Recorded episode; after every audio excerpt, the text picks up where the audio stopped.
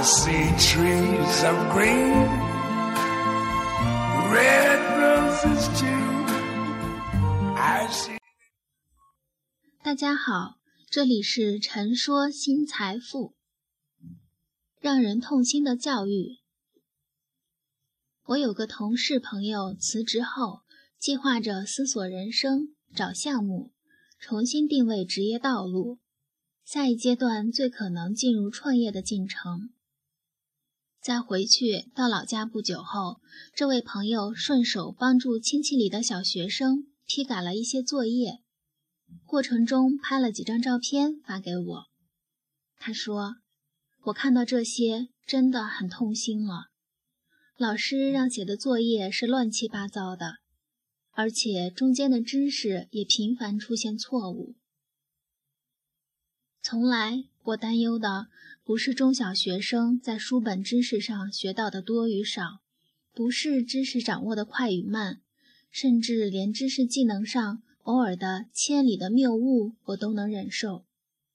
我所忧虑的是，小朋友在他们智智慧发育和思维成长的初期，他们怎样看待这个世界，怎样看待老师和家长的所作所为。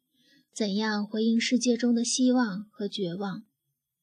这些小朋友通过最初的学习互动，在自己的脑海里埋下小小的种子。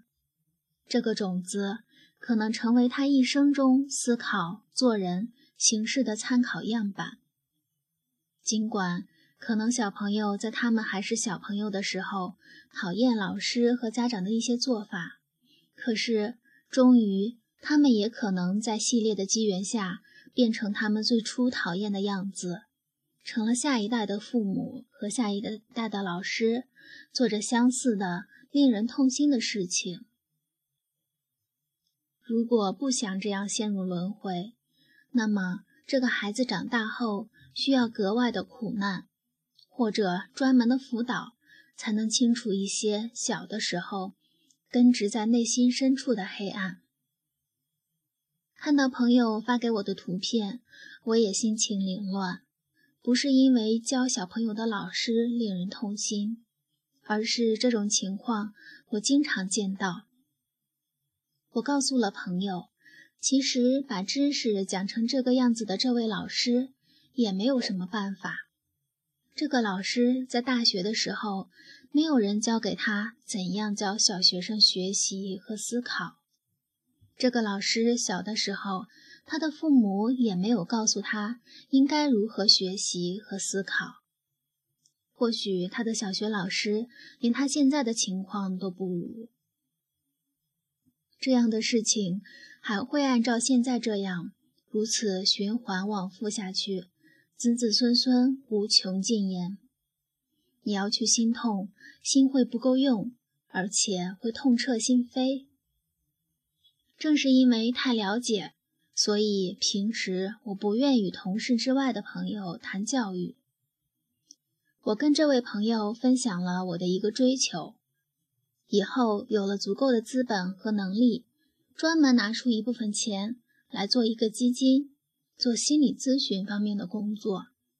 里面的高质量专业咨询师用公益的方式，用专业态度去做咨询。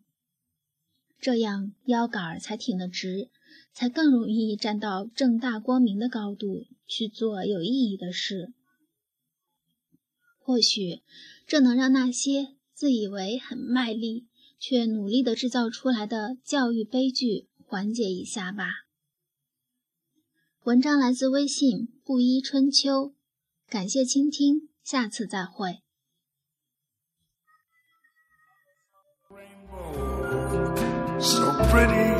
Sky are also on the faces of people going by.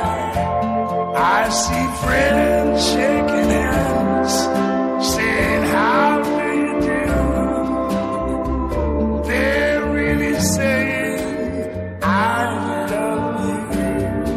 I hear babies cry.